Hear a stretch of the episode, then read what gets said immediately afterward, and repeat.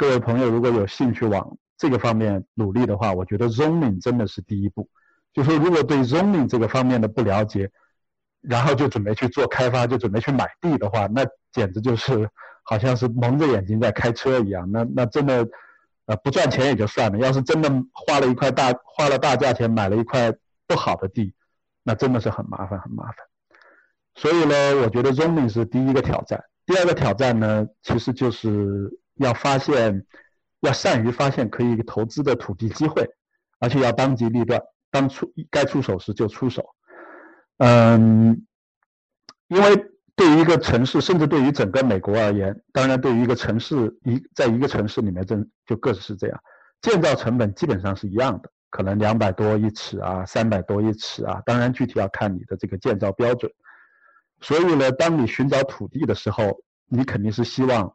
就说这个同样的建造成本能获得最大的利益的是最好。所以呢，就说如果能买到最贵的地方，那当然是最好。比如说在纽约，如果我能买在曼哈顿，我拿三百块钱一尺去盖，这个投资收益是最高最高的。但是问题是，曼哈顿的土地太贵太贵了，这个不是我们一般人都可以买得起的。那么。如果去土地特别便宜的地方，五万块钱、十万块钱一块地，但是这个区通常又太烂，租金啊或者售价，有的时候甚至就说按照这个建造成本来算，根本就算不过来账，所以也不能贪图土地太便宜，所以呢，就说要结合我们每一个人自己的经济实力，去找到一个平衡点，就说要找到一个，就说能达到开发增值空间最大的区域。但是土地又买得起的地方，这这是一个很重要的一点。其实呢，我们在寻找土地的时候，我们也注意一些小诀窍。就是我们我们的策略就是说，第一就是跟着别的开发商的脚步。我们比较保守，就是我们不做第一个吃螃蟹的人，我们也不去凑热闹。因为凑热闹的地方，你特别特别热闹的地方，土地可能已经被炒得很贵。然后呢，我们不做第一个吃螃蟹的人，就是我如果跑到一个区域去。全都是旧房子，没有一个新房子。我是第一个新房子，这种地方我通常就会心里打一下鼓。为什么别人不来做？因为别人不来做，通常都是有原因的。所以呢，就说我们会寻找一些已经有了一些新项目，呃，已经有一些人开始在那边吃螃蟹了，然后我们去跟着人家喝点汤。特别是对于我们这种刚开始的呃这种投资者，我觉得就说。不用一定追求我要去吃大块的肉，跟着别人吃点汤也可以。比如说我们现在的项目周围就已经有了大概三五个这样还不错的新盖的项目，所以我们当时买的时候呢也会比较，也会比较就说心里比较有底一点。呃，这这这就是我们的一些简单的策略。就说很多东西说起来比较容易，但是真的做起来了其实也不是不是特别容易，只能慢慢的磨练。慢慢的来这样研究，我觉得就是说解决了 zoning，解决了土地，另外一个就是要构筑起一个好的合作团队，这是另外的一个挑战。就是说，当我们说到团队了，团队并不是说，就说这团队就是要你是你的员工，就是你发工资给他们的，并不是这样。可能以后就说规模做大了，这个是有可能的，但是在一开始的时候呢，其实。一下子把摊子铺得太大，其实是非常难的，而且风险也很大。我说的团队呢，就是一个合作的团队，因为从一块土地，从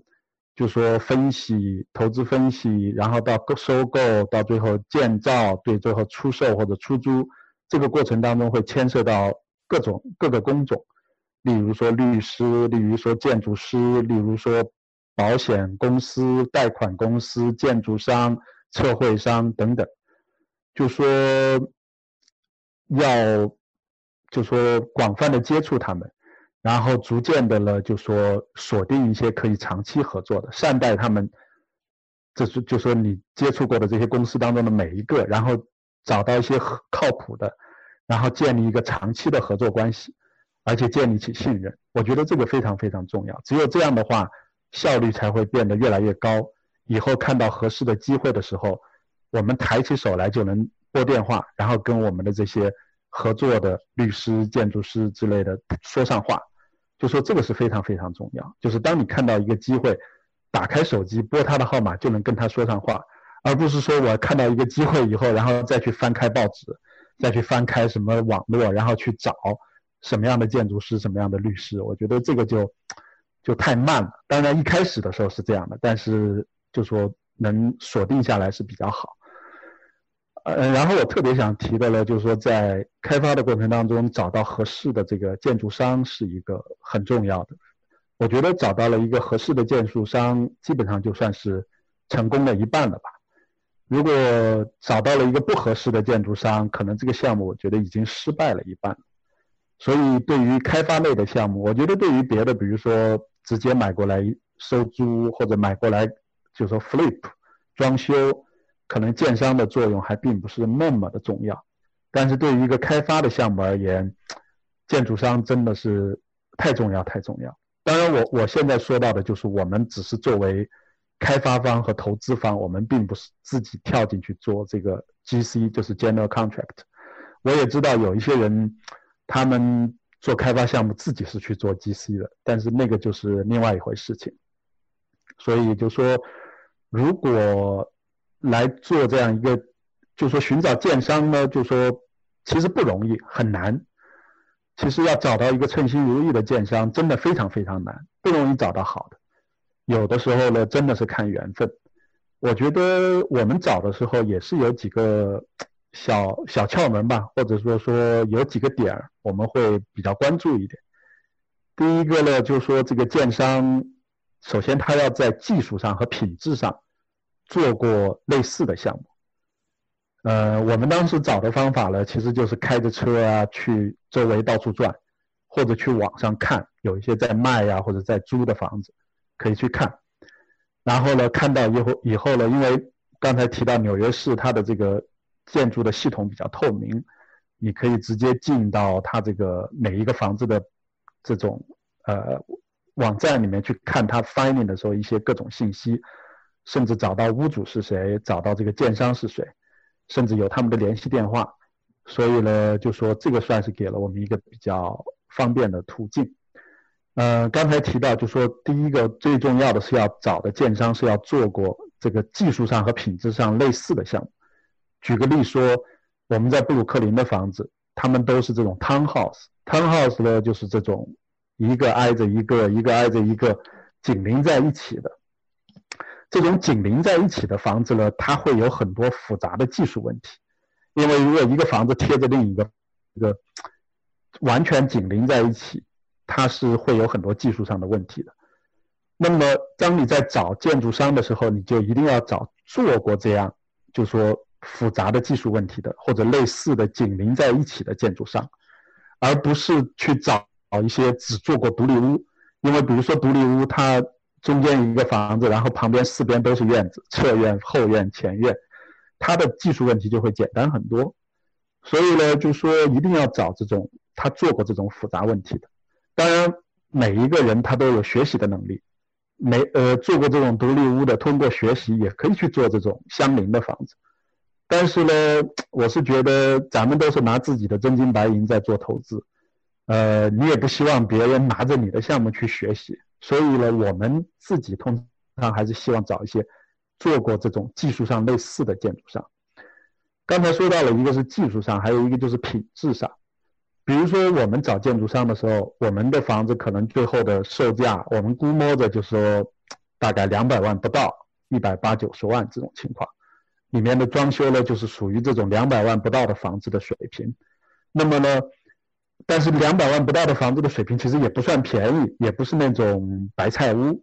当然也比不上那种特别高档的那种三四百万的，在布鲁克林有很多地区三四百万或者甚至更高的房子也随处可见。就说，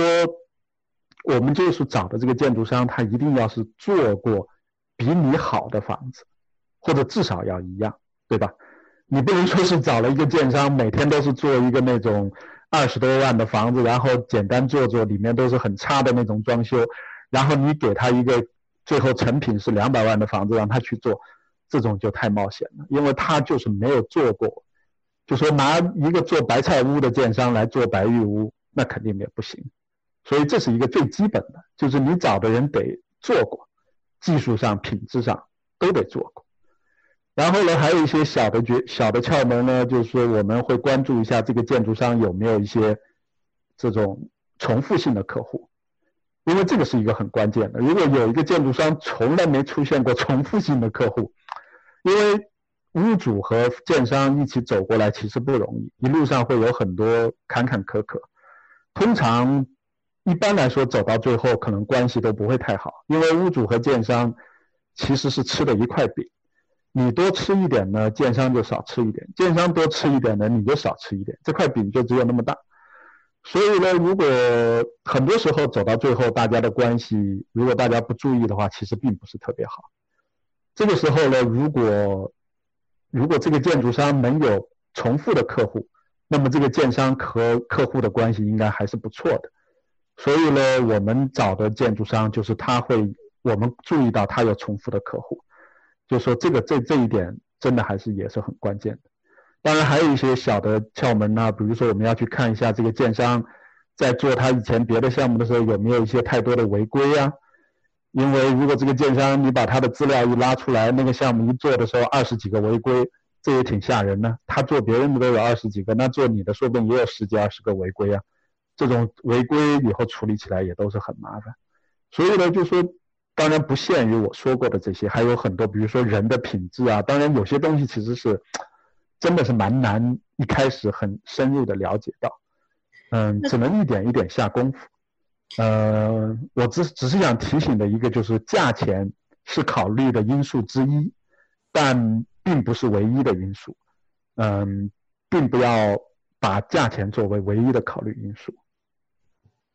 那 Kevin，嗯，你在谈到这个建商的这一面，嗯，听起来是很重要的，在这个地产的开发里头，嗯，如果要是这样子的建商，符合这样条件的建商，是不是呃也是不是很好找的？就是他的算是蛮好很好 quality 的建商，那会不会跟你你找到了地，你又做好了租赁，完你的？你所中意的建商呢？他这个时间排不开，会不会有这种情形发生呢？呃，这个可能性完全是有的。所以呢，就是说，呃，真的是完全是有这个可能性。就说他并不是说他排不开，而是说他可能要一个月或者两个月或者三个月，他要把手头的忙完以后，才能来做这个项目。就说各种可能性都有，所以。呃，我觉得早一点开始寻找，如果真的你打算做这样的项目的话，早一点开始物色，甚至而不是说等到我把地啊或者把什么都弄完之后，然后再去开始找，这个时候可能就会稍微难一点了。就说因为就比较被动了。我觉得有些东西可以工作可以提前做起来。以我们自己为例吧，其实我们上一个项目的这个建商在。开始做我们这个项目之前，我认识他其实已经两年了，因为我们以前也曾经想去收购一些项目，但是因为种种原因没有弄成功。就说我认识他已经两年了，而且在这个两年的过程当中一直有来往，虽然没有做项目，但是一直有来往。就说在这个来往的过程当中，大家相处的也还比较愉快，他也还比较耐心，所以呢，有了项目之后，马上就可以开始做。呃，我是觉得很多工作可以齐头并进，先提前做起来。当然，这里面会涉及到一个困难点，就是说很多电商、建商他们都是很忙的，非常非常忙，然后他们的项目也很多，然后所以很多人其实并不是那么有耐心的，特别是当你完全不认识他的时候，你如果跑去跟一个建商说：“哎呀，我准备做一个项目，然后我们聊聊吧，或者什么。”其实很多建商他是没有这样一个耐心可以去跟你。去搞这些事情的，所以挺不容易的。所以我也是说，就是说找建商真的是要看缘分，真的挺不容易。你你既不想找到那种刚出刚出道的建商，就是拿你的项目来练练手，也不希望找一个特别特别 popular 的建商。那种建商他因为东西太多了，他也不在乎你一个两个。所以，等于是要找到一个，特别是如果大家还在一个起步的阶段，就是我们自己比较弱小的时候，可能还是得找一个这种中间状态吧。就说